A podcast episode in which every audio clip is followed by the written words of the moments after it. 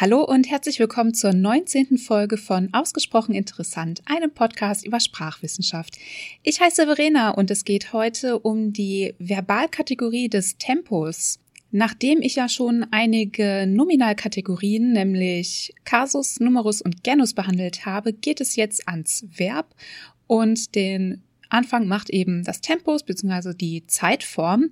Aber zuerst kommen wir natürlich zur Etymologie der Woche. Die Etymologie der Woche ist die Etymologie des Wortes Schwan. Schwan ist schon im Mittelhochdeutschen als Swan oder Swane belegt, im Althochdeutschen als Swan oder Swano und im Altsächsischen, das heißt im Altniederdeutschen als Swan. Es ist entstanden aus dem germanischen Swana, das ist ein maskulines Substantiv und bedeutet, naja, Schwan. Belegt ist es auch im Altnordischen als Swanre, im Altenglischen als Swan. Und vermutlich wurde der Schwan ursprünglich nach seinem Geschrei benannt. Das heißt, man bezog diese Bezeichnung erstmal nur auf den Singschwan.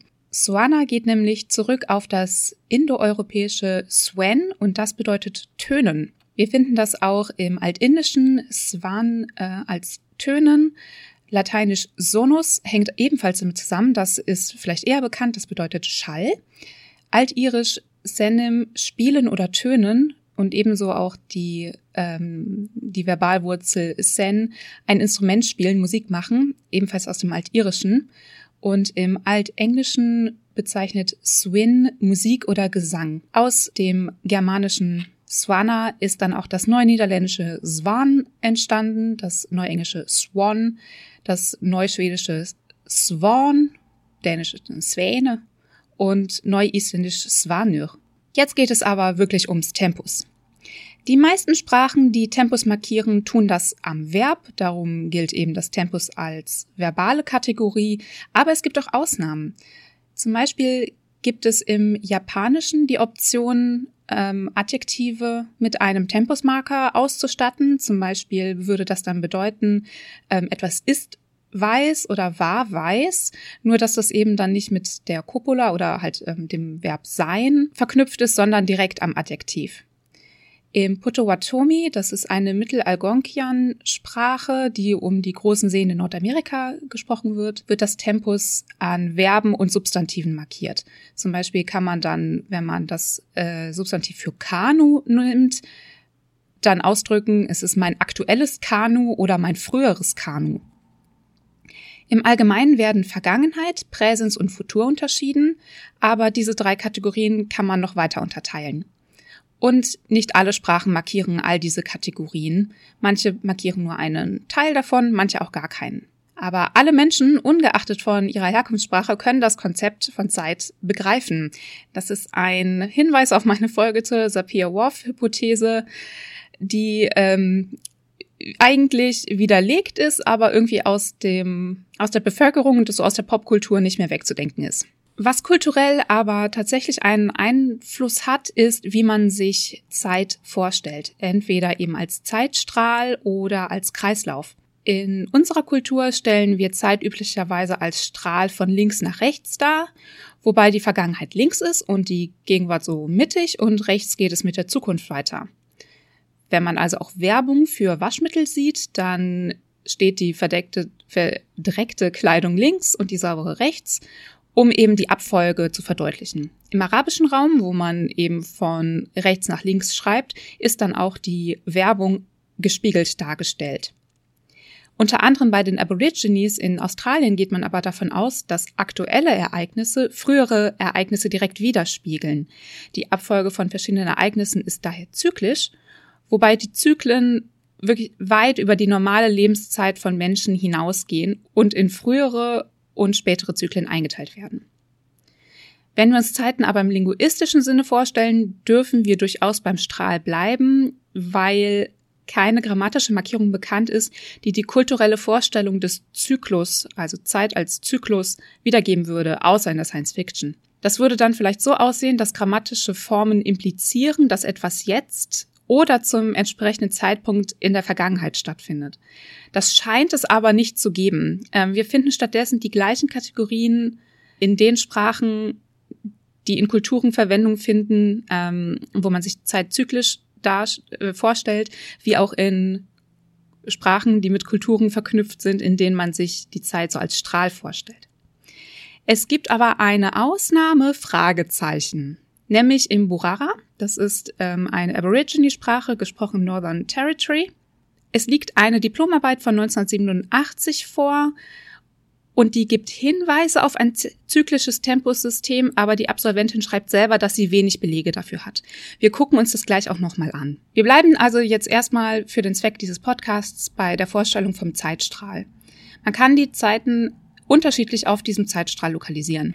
Mithilfe moderner Technologie können wir heute die Zeit sehr akkurat messen und es gibt durchaus viele Kontexte, in denen es auch relevant ist, ähm, dass man zum Beispiel die Messung von Nanosekunden vornimmt, aber Grammatik gehört nicht dazu. Und während es für unsere Alltagsplanung durchaus wichtig ist, wie viele Minuten vergangen sind und dass wir auch Wörter wie Nanosekunde benutzen können, gibt es keine grammatische Kategorie, um auszudrücken, dass etwas anderthalb Stunden her ist. Es gibt auch Kulturen, in denen es keine Uhren oder noch genauere Messwerkzeuge gibt oder die werden dort nicht genutzt, beziehungsweise da spielen sie keine Rolle.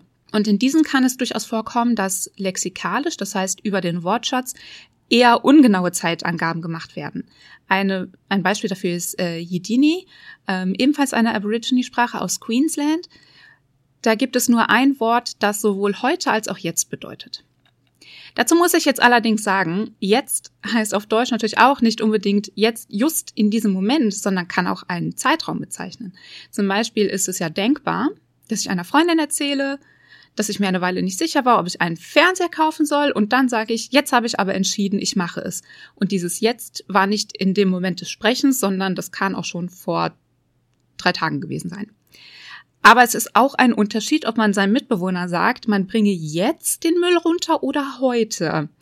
Also, heute kann auch heutzutage bedeuten, sowas wie im Radio die besten Hits von heute. Dann bedeutet das nicht die von diesem Tag, sondern so der, ja, halt einfach aktuelle Lieder. Das ist total ungenau. Kontext ist mal wieder alles. Dann gehen wir jetzt mal wieder zum Zeitstrahl zurück. Also man kann drei Gruppen von Ausdrücken zur Platzierung auf dem Zeitstrahl feststellen. Erstens lexikalisch zusammengesetzte Ausdrücke. Zweitens lexikalische Elemente. Ähm, bei Conry heißt das Items. Und drittens grammatische Kategorien. Gehen wir mal auf die lexikalisch zusammengesetzten Ausdrücke ein. Das ist die größte Gruppe. Zum Beispiel gehört dazu sowas wie vor drei Minuten, nachdem Martha losgegangen war, nach dem Mauerfall, vor dem Urknall und so weiter. Man kann unendlich viele solche Ausdrücke bilden. Auf dem Zeitstrahl markiert man hiermit ein Intervall zwischen verschiedenen Ereignissen. Zu zweitens den lexikalischen Elementen. Jetzt, vorhin, morgen. Die Grenze zwischen dieser Gruppe und der vorherigen ist von der Sprache abhängig. Auf Dänisch ist morgen zum Beispiel zusammengesetzt. Da sagt man nämlich i morgen. I ist hier eine Präposition. Aber auf Deutsch ist es offensichtlich nur ein Wort. Letztes Jahr setzen wir auf Deutsch zusammen und auf Tschechisch ist es nur ein einzelnes Lexem, nämlich Loni. Im Standarddeutschen sagt man dieses Jahr, während oberdeutsche Varietäten heuer mit der gleichen Bedeutung kennen. Und ich bin übrigens dafür, dass wir heuer ins Standarddeutsche entlehnen. Ich finde das total praktisch. Dann die letzte Kategorie, die grammatischen Kategorien. Da haben wir im Deutschen Präsens und als Vergangenheitsform das Präteritum, das Perfekt und das Plusquamperfekt und als Futurform Futur und Futur 2. Also im Grunde ich lache, ich lachte, ich habe gelacht, ich hatte gelacht, ich werde lachen und ich werde gelacht haben. Es fällt auf, dass manche Formen aus dem Stamm lach und einer Endung bestehen, die meisten sind aber aus verschiedenen Verben zusammengesetzt. Das Partizip besteht auch nicht nur aus dem Stamm und der Endung, sondern auch aus einer Vorsilbe, dem Präfix, also gelacht. Da haben wir ja Lach als Stamm, dann das T am Ende ähm, als Suffix und das G als Präfix. Diese zusammengesetzten Formen wie ich werde lachen nennt man Verbalperiphrase oder man sagt, das Futur wird periphrastisch gebildet. Das doppelte Perfekt und das Plusquamperfekt, also sowas wie ich habe es gelesen gehabt und ich hatte es gelesen gehabt, gibt es auf Deutsch auch. Äh, die genießen wenig Prestige und werden mit geringer Bildung ähm, assoziiert.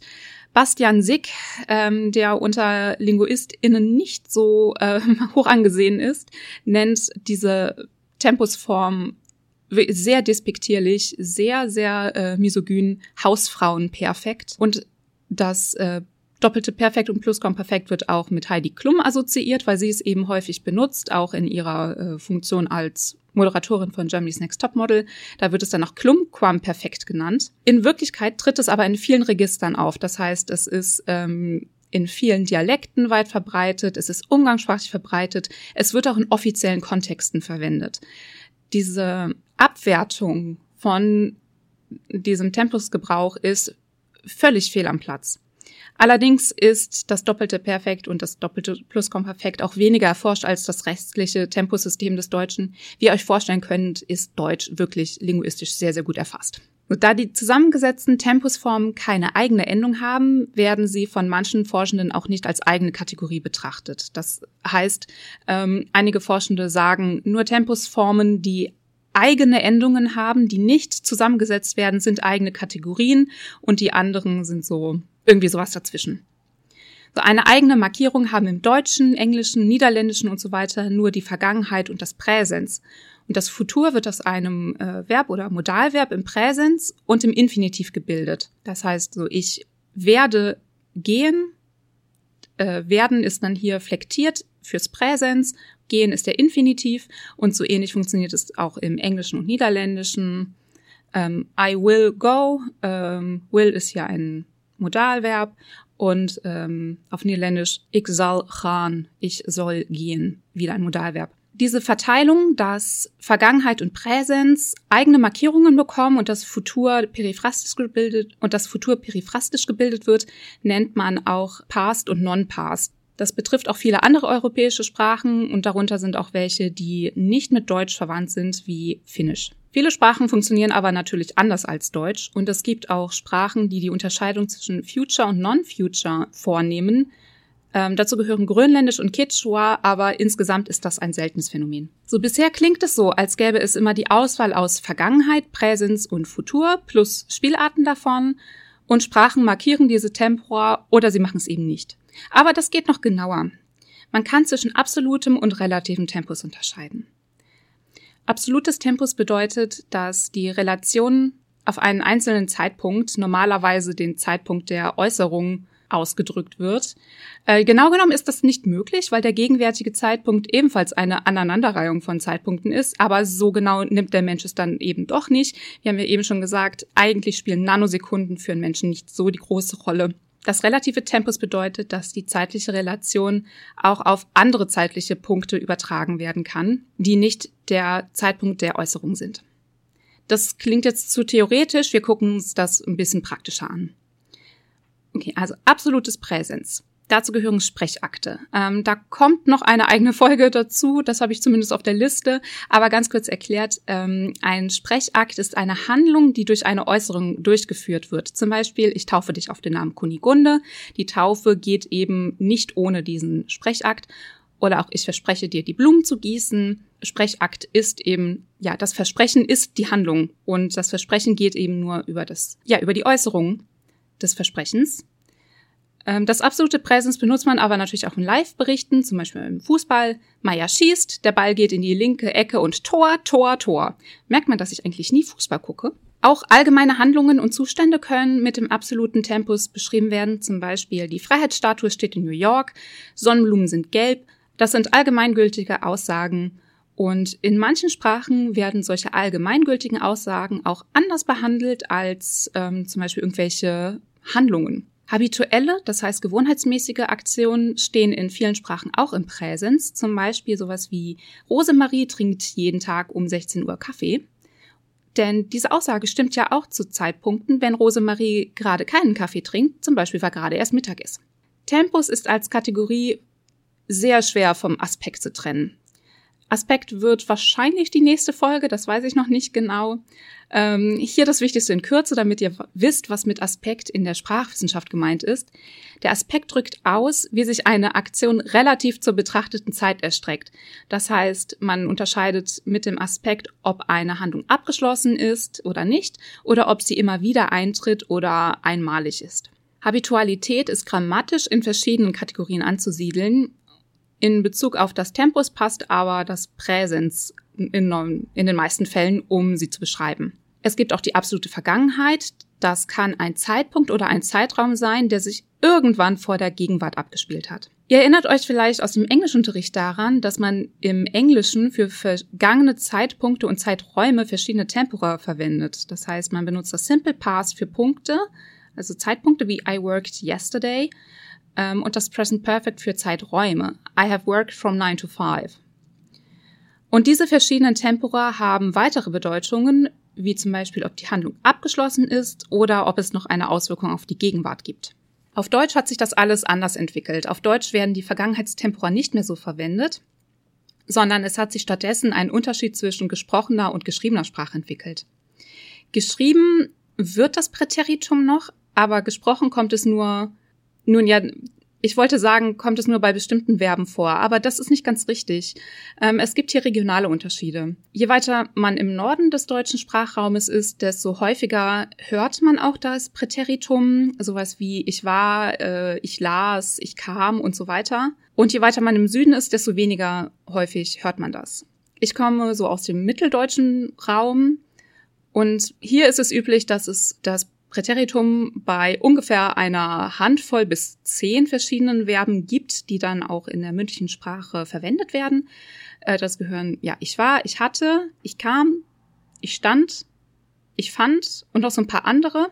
Aber durchgesetzt hat sich größtenteils im mitteldeutschen und vor allem im oberdeutschen Raum ähm, das Perfekt mit ich bin gegangen, ich habe gelesen, ich habe geschrieben und so weiter. Auf Deutsch ist der Unterschied zwischen Tim war in Berlin und Tim ist in Berlin gewesen eine Stilfrage. Ich würde hier wahrscheinlich sagen, Tim war in Berlin, ähm, aber es lassen sich keine weiteren Umstände daraus ableiten, außer dass Tim jetzt nicht mehr dort ist. Auf Englisch ist das anders. Äh, Tim was in Berlin ähm, bedeutet etwas anderes als Tim has been in Berlin. Tim was in Berlin bedeutet, dass Tim zu einem bestimmten Zeitpunkt in Berlin war und jetzt ist er irgendwo anders. Und im zweiten Beispiel, also Tim has been in Berlin, erfahren wir, dass Tim irgendwann mal in Berlin war, vielleicht auch immer noch dort ist und dass es eine Auswirkung auf die Gegenwart haben könnte. Zum Beispiel, dass er sich vor dem Brandenburger Tor hat fotografieren lassen und wir das Foto jetzt anschauen können. Das absolute Futur ist ebenfalls ein Ding. Ähm, das Futur ist insofern anders als die Vergangenheit, als dass die Vergangenheit eindeutiger ist. Denn man kann ja auf eine vergangene Handlung zurückblicken, während die Zukunft viele Möglichkeiten offen hält und jede Vorhersage notwendigerweise zumindest ein Stück weit spekulativ ist. Es gibt daher die Meinung, dass das Futur nicht oder nicht nur dem Tempus zugeordnet ist, sondern auch dem Modus. Modus, ihr könnt es euch schon denken, da kommt auch noch eine Folge zu. Ja, ihr kennt wahrscheinlich den Unterschied zwischen Indikativ und Konjunktiv. Ähm, und wenn ihr eine romanische Sprache gelernt habt, dann kennt ihr auch äh, äh, den Subjunktiv und Konditional. Ähm, das sind grammatische Kategorien des Verbs, die markieren, ob man über etwas Reales oder etwas Spekulatives spricht, um es ganz, ganz grob zu vereinfachen. Manche Sprachen haben den Marker für das Futur aus dem Verb für wollen entwickelt. Englisch zum Beispiel, I will, ähm, sieht nicht nur aus wie ich will, ähm, sondern hatte ursprünglich auch mal diese Bedeutung, aber es hat sich dann eben so entwickelt, dass es jetzt das Futur ausdrückt. Ich habe eben bereits erwähnt, dass es nicht viele Sprachen gibt, die zwischen Futur und Nicht-Futur unterscheiden, eben weil diese spekulative, dieses spekulative Element immer mitschwingt. Die meisten Sprachen haben also kein ausgebautes Futursystem, beziehungsweise kein stark ausgebautes Futursystem, aber es gibt da auch Ausnahmen. Eine prominente Ausnahme zum Beispiel ist Latein. Im WALTS, also im World Atlas of Language Structures untersucht das Feature 67a, welche Sprachen ein flektiertes Futur haben und welche nicht. Es werden hier leider nur 222 Sprachen berücksichtigt. Das ist nicht so besonders viel. Ähm, das Ergebnis stelle ich euch trotzdem kurz vor. Es fällt etwa 50 zu 50 aus. Das heißt, circa die Hälfte dieser untersuchten Sprachen hat ein flektiertes Futur und die andere Hälfte nicht aber nur durch diese Zählung erfahren wir leider nicht, wie stark das System ausgebaut ist. Ein stark ausgebautes System bedeutet, dass es verschiedene Formen für verschiedene Personen gibt, wie sie auch in anderen Tempora unterschieden werden. Und da werden auch verschiedene Modi berücksichtigt. Das heißt, ein wenig stark ausgeprägtes System würde zum Beispiel nur einen Modus berücksichtigen und andere nicht. Und zu den Sprachen mit flektiertem Futur gehören Spanisch. Wir kennen ja auch alle den Song Que sera, sera, also was sein wird, wird sein. Lettisch, Hebräisch, Zulu, Tagalog und Guarani. Vor allem das gesprochene Deutsch hat sich vom grammatischen Futur fast völlig verabschiedet. Wir sagen ganz selbstverständlich so etwas wie morgen gehe ich ins Kino, das ist ja die Präsensform. Und bei unsicheren Prognosen kommen auch andere Verben als werden ins Spiel. Zum Beispiel, es soll morgen regnen. Aber die Frage, regnet es morgen? Das heißt wieder mit dem Präsens, klingt für mich auch absolut nicht abwegig. Meine Hauptquelle für diese Folge ist ähm, Tense von Bernard Comrie von 1985 und er beschreibt, wie seltsam It Rains Tomorrow auf ihn wirkt. Es sei denn, der Satz komme von Gott oder die Meteorologie mache große Fortschritte und Regen ist planbar. Ja, ein interessanter Unterschied ähm, für ihn ist es aber völlig akzeptabel zu sagen, the train departs at five o'clock tomorrow morning. Also der, der Zug fährt morgen früh um fünf ab, weil es sich um eine planmäßige Aktion handelt. Conry kommt aus Nordengland und das hat natürlich Auswirkungen auf sein Sprachgefühl. Ich habe mal in Irland gelebt und dort habe ich durchaus gehört, wie SprecherInnen des Englischen das Präsens statt Futur verwendet haben, aber tatsächlich auch nur in eher sicheren Aussagen wie der Wochenendplanung. Es kann aber trotzdem sein, dass es hier regionale Unterschiede gibt oder auch, dass sich seit den 80ern einfach was verändert hat.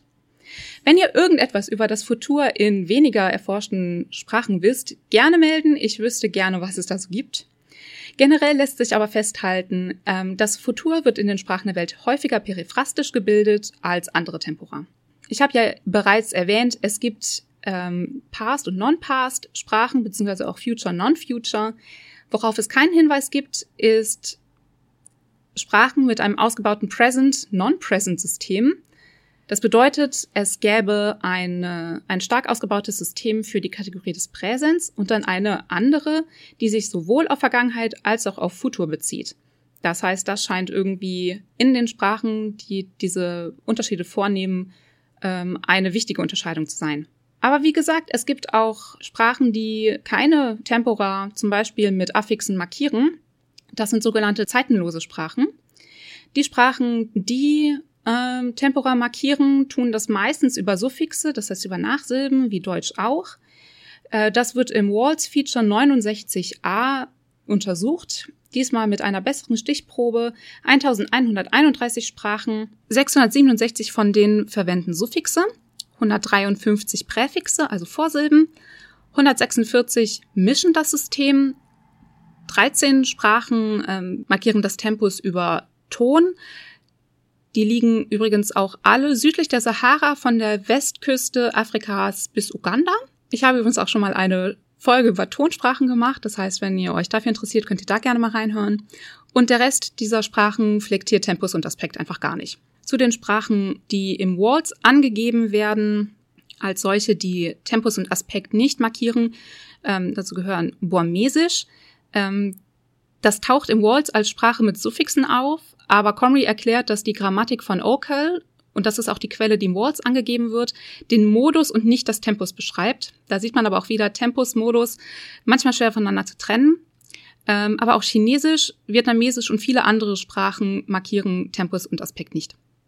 Hier werden dann Partikeln benutzt, das sind äh, nicht flektierbare, so kleine Wörter. Auch da habe ich einen anderen Folgenhinweis, nämlich ähm, das Interview mit einer Übersetzerin, das mit meiner Freundin Jill. Äh, Jill ist Übersetzerin unter anderem für Japanisch und Japanisch nutzt auch viele Partikeln. Da gehen wir kurz drauf ein, was es mit Partikeln auf sich hat und warum die ein bisschen friemelig zu übersetzen sind. Und Burmesisch setzt an Satzende eine Partikel entweder für den Reales oder den Irreales. Also das ist dann eine Partikel für den Modus, ob etwas eben einen starken Realitätsbezug hat oder nicht. Die Reales-Partikel kann sich nur auf Präsens oder Vergangenheit beziehen. Das wird aber nicht unterschieden, ob das jetzt das eine oder das andere ist. Und der Irreales auf Zukunft oder Unsicherheit. Das heißt, die Verknüpfung zum Modus ist hier auch wieder sehr, sehr stark. Andere Sprachen haben Partikeln, die zum Beispiel ausdrücken, dass eine Handlung noch im Gange ist oder abgeschlossen. Das heißt, die machen das mit einem, mit einer Partikel des Aspekts. Oder was man natürlich auch machen kann, ist, man fügt ähm, die lexikalische Einheit für morgen oder gestern hinzu. Einige Bantu-Sprachen, die sind verbreitet in weiten Teilen des äh, afrikanischen Kontinents südlich der Sahara, kombinieren absolute Tempora. Zum Beispiel ähm, in der Sprache Luganda, die wird in Uganda gesprochen. du sitzt nicht mehr. Dieser Satz enthält auf Luganda einen Marker dafür, dass eine Situation in der Vergangenheit Bestand hatte, aber jetzt nicht mehr. Auf Deutsch und anderen Sprachen auch wird es einfach vorausgesetzt, dass eine Aussage mal zutreffend war und jetzt nicht mehr, aber grammatisch wird es nicht ausgedrückt. Wenn es absolute Tempora gibt, muss es auch relative Tempora geben. Und das bedeutet, dass der Referenzpunkt dafür, wo sich die Situation auf unserem Zeitstrahl vom Anfang befindet, sich aus dem Kontext ergibt und nicht immer der gegenwärtige Zeitpunkt, das heißt der Zeitpunkt des Sprechens sein muss. Zeitadverbiale können sowohl absolute als auch relative Zeitreferenzen sein. Absolute Zeitreferenzen sind heute, gestern, morgen. Die sind alle vom aktuellen Tag aus gesehen. Eine relative Bedeutung haben am gleichen Tag, am Tag zuvor, am Tag danach. Ja, von wo aus, ne? Wenn ich sage, morgen gehe ich ins Schwimmbad, geht ihr davon aus, dass ich am Tag nach der Aufnahme oder am Tag, nachdem ihr das hört, ins Schwimmbad gehe. Wenn ich sage, am nächsten Tag gehe ich ins Schwimmbad, fehlt die Information, aus der ihr schließen könnt, wann ich schwimmen gehe. Vielleicht denkt ihr aber, ich meine den morgigen Tag wie im Beispiel davor. Das wäre allerdings eine Interpretation. Würde ich von meinem nächsten Urlaub erzählen, an dem ich an einem Tag ins Museum und am nächsten ins Schwimmbad gehen will, dann wäre der Bezug deutlicher. Es muss also einen Bezugspunkt geben, wobei der aktuelle Zeitpunkt immer eine Option darstellt, sofern der Kontext das nicht ausdrücklich ausschließt. Das relative Präsens ist also ein Ereignis, das gleichzeitig passiert mit dem Referenzpunkt. Die relative Vergangenheit ist ein Ereignis vor dem Referenzpunkt und das relative Futur ein Ereignis nach dem Referenzpunkt. Es gibt auch die Mischkategorie absolut relatives Tempus. Der Referenzpunkt liegt im, vor oder nach dem jetzigen Zeitpunkt und ein Ereignis findet zum vor oder nach diesem Referenzpunkt statt. Das ist wieder zu theoretisch, wir gucken uns Beispiele an. Das Plusquamperfekt macht nämlich genau das. Als ich nach Hause kam, hatte Clara bereits aufgeräumt. Der Referenzpunkt ist vor dem jetzigen Zeitpunkt, das heißt, ich komme nach Hause, das ist der Zeitpunkt, und das Ereignis, nämlich dass Clara aufräumt, liegt noch vor dem Referenzpunkt. Auch das Futur 2 macht das so. Wenn ich nach Hause komme, wird Clara aufgeräumt haben. Der Referenzpunkt liegt nach dem jetzigen Zeitpunkt und das Ereignis nach dem Referenzpunkt. Meiner Beobachtung nach spielen diese Zeitformen im gesprochenen Deutsch aber keine große Rolle mehr. Wir vergleichen das einmal kurz mit Russisch. Russisch hat nämlich nur absolute Tempora. Wenn wir auf Deutsch sagen, du wirst um 7 Uhr ankommen, aber ich werde schon gegangen sein, würde das auf Russisch übersetzt werden mit ähm, du wirst um 7 Uhr ankommen, aber ich werde vorher gehen. Und dieser Satz klingt für mich auf Deutsch eigentlich auch ziemlich natürlich. Meiner Meinung nach wird das Deutsche über kurz oder lang dieses Mischsystem abgebaut haben. Und das habe ich jetzt extra so formuliert mit einem, mit diesem Mischsystem. Und das doppelte Plusquamperfekt, was ich eben schon angesprochen habe, das geht noch einen weiteren Schritt zurück in die Vergangenheit, wenn man es mit dem Plusquamperfekt vergleicht.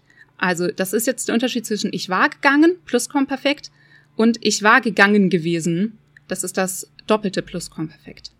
Aber es wird nicht unbedingt dazu genutzt, diese Vor-Vor-Vergangenheit zu markieren. Und wir müssen uns jetzt hier überhaupt nicht über dieses doppelte Plusquamperfekt aufregen oder auch das, das doppelte äh, Perfekt. Luther hat im 16. Jahrhundert schon so geschrieben und auch bei Goethe finden wir so ein Tempus. Es gibt auch ein Futur in der Vergangenheit. Das heißt, morgen würde er seine Familie wiedersehen. Aber hier stellt sich wieder das Problem ein, dass das Futur so nah an der Modalität steht ähm, und, und es schwingt wieder eine starke Unsicherheit mit. Einige Sprachen unterscheiden auch die, ich nenne das mal Entferntheit, äh, auf Englisch ist der Fachbegriff Remoteness. Wir haben ja schon über Referenzpunkte gesprochen. Ähm, das kann der aktuelle Zeitpunkt sein oder der kann auch irgendwo anders auf dem Zeitstrahl liegen.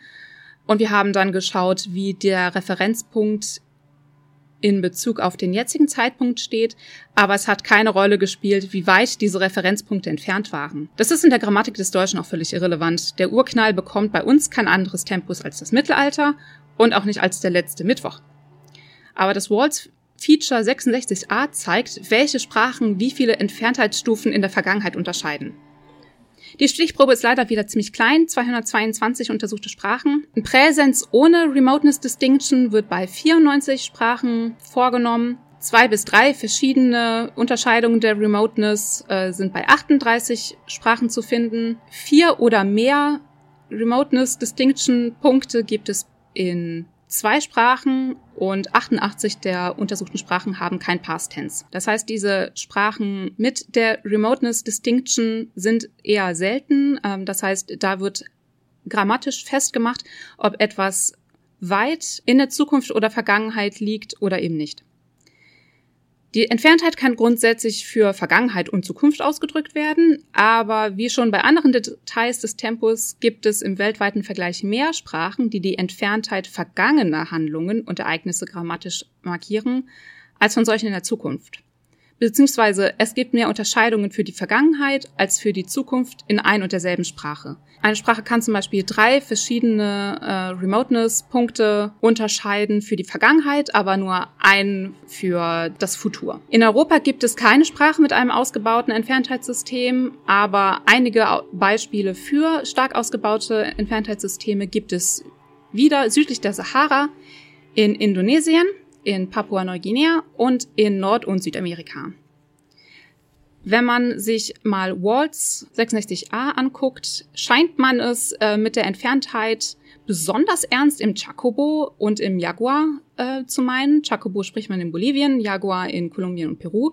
Dort gibt es je vier Unterscheidungen. Auf Deutsch und in weiteren europäischen Sprachen kann man natürlich klarstellen, wie lange etwas her ist. Zum Beispiel geht aus Ich habe eben Florian gesehen hervor, dass das Ereignis nicht lange her sein kann und ich gehe gleich in die Pause, lässt das Kollegium wissen, dass meine Pause jetzt wirklich vor der Tür steht, aber es gibt keine eigenen Tempuskategorien dafür. Das heißt, das Verb sieht nicht plötzlich anders aus. In Sprachen mit Entferntheitsunterscheidung wird als Referenzpunkt, von dem aus die Entferntheit gemessen wird, oft der Zeitpunkt des Sprechens gewählt. In Sprachen mit absolut relativen Tempora wie dem Plusquamperfekt ist zu beobachten, dass die Entferntheitspunkte besonders eingeschränkt sind. Das heißt, wenn man eine Sprache mit so Mischtempora wie dem Plusquamperfekt hat, ist es unwahrscheinlich, dass die Entferntheitspunkte stark ausgebildet sind, obwohl man theoretisch von vielen Verhältnissen zwischen Referenzpunkt und Ereignis ausgehen könnte.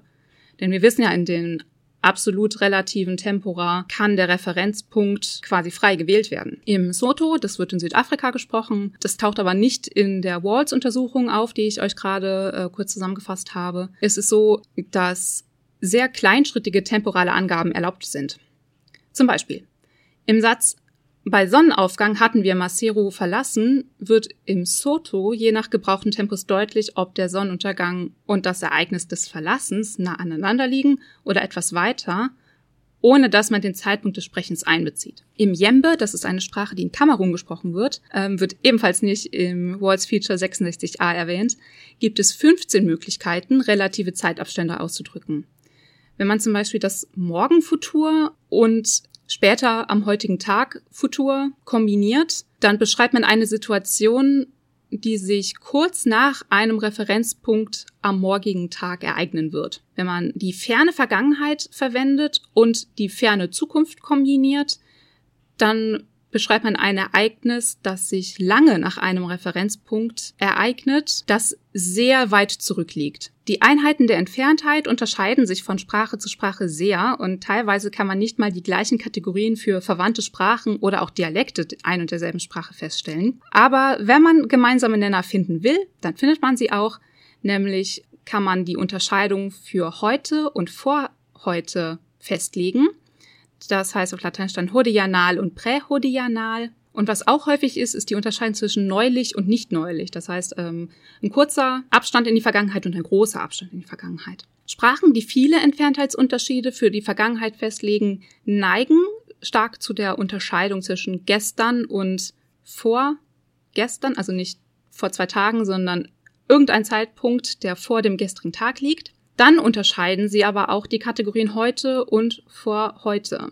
Diese Unterscheidung zwischen gestern und einem Zeitpunkt vor dem gestrigen Tag wird auf Latein hesternal und prähesternal genannt. Was man auch immer wieder findet, ist die Unterscheidung zwischen vor einigen Tagen und vor mehr als ein paar Tagen. Auf Englisch nennt man das dann einfach non-remote und remote, wobei remote einfach entfernt bedeutet. Das waren die häufigen Unterschiede in der Remoteness, was die Vergangenheit betrifft.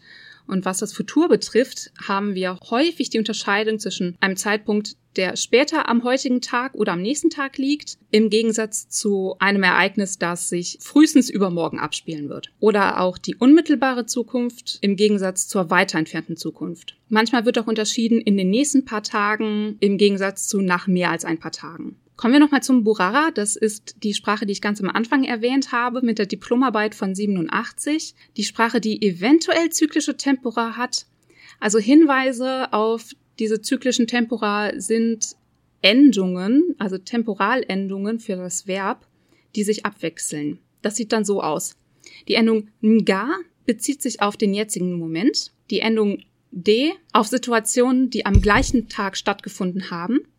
Und dann folgt wieder ein Ga für Situationen vor ein paar Tagen. Und dann gibt's auch wieder D, was auch Situationen in der entfernten Vergangenheit bedeuten kann. Wenn man also sagt, Ngupa Nga, bedeutet das, ich esse jetzt gerade oder auch, ich habe vor einigen Tagen gegessen.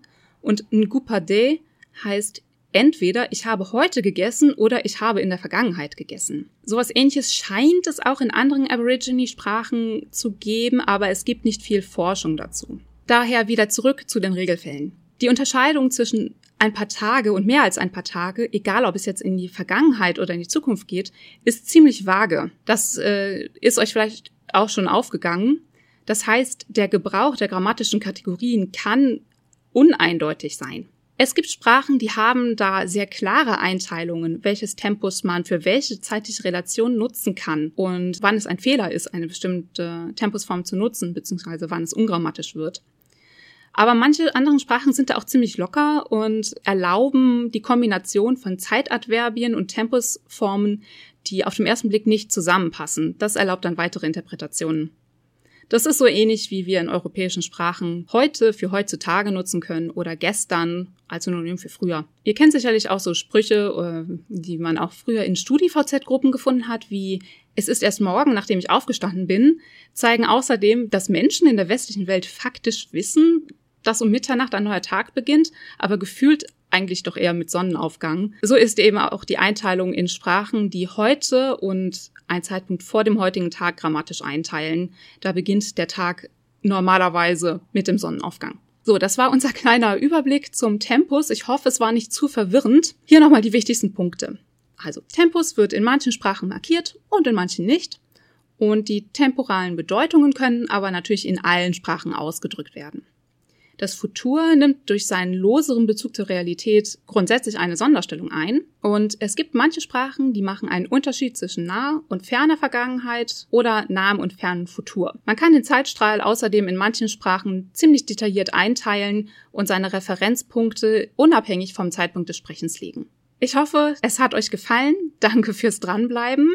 Ich werde weitermachen mit diesen zugegebenermaßen manchmal etwas vagen, manchmal etwas theoretischen Verbalkategorien, aber es wird auch wieder andere Themen geben. Ähm, ich habe eine super lange Liste von Themen, die ich gerne besprechen würde. Also es lohnt sich, den Podcast zu abonnieren, wenn ihr euch für Sprachwissenschaft interessiert. Erzählt auch gerne euren FreundInnen von mir und besucht mich gerne auf Social Media. Auf Twitter heiße ich aus interessant und auf Instagram findet ihr mich unter ausgesprochen interessant. Ich habe außerdem auch einen Blog, der ist erreichbar unter ausgesprocheninteressant.wordpress.com. Dort findet ihr auch meine Quellenangaben und ihr könnt natürlich gerne kommentieren. Dann sage ich mal bis zum nächsten Mal. Nochmal danke fürs Zuhören und macht's gut, eure Verena.